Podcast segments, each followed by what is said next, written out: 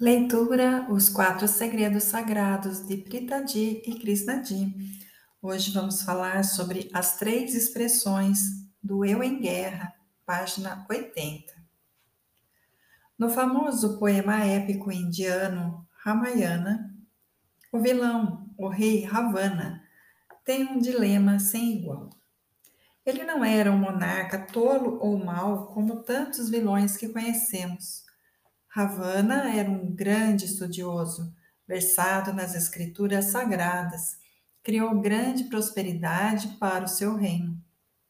Então, como as ações desse homem, considerado virtuoso em todos os sentidos, levaram à morte de seu irmão, seu filho e todo o seu clã, o que o levou a sequestrar a esposa do herói?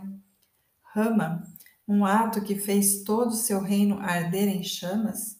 Como alguém tão culto se tornou tão destrutivo? A história descreve Ravana como um homem com dez cabeças.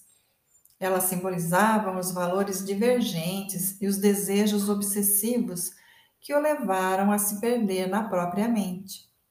Nenhum conhecimento que tinha ajudou a silenciar o tormento de suas vontades e desejos conflitantes.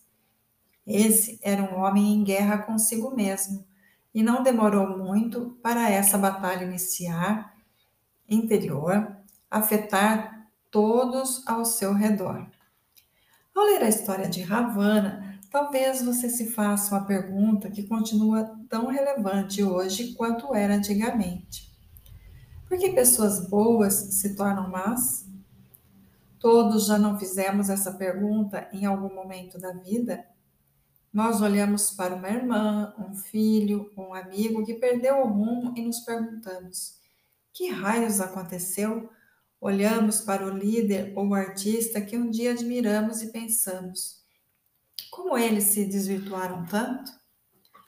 Quando uma pessoa se perde em um estado de guerra interior, ela acaba como Ravana não apenas começa a se autodestruir, mas também tem o poder de destruir os outros.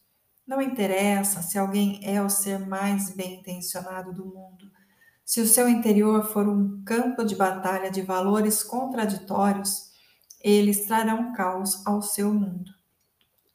O fogo da nossa guerra interior pode ser desencadeado por desejos conflitantes, como Quero ser uma mãe altruísta, mas para isso preciso desistir da minha carreira, não posso ter tudo. Quero ser promovido, mas então não vou poder viajar pelo mundo. Acho que preciso me contentar com o que tenho. Quero ter um relacionamento, mas não quero perder a vida de solteiro.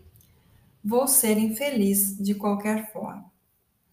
A batalha interior também pode ocorrer devido ao conflito entre sonho e realidade.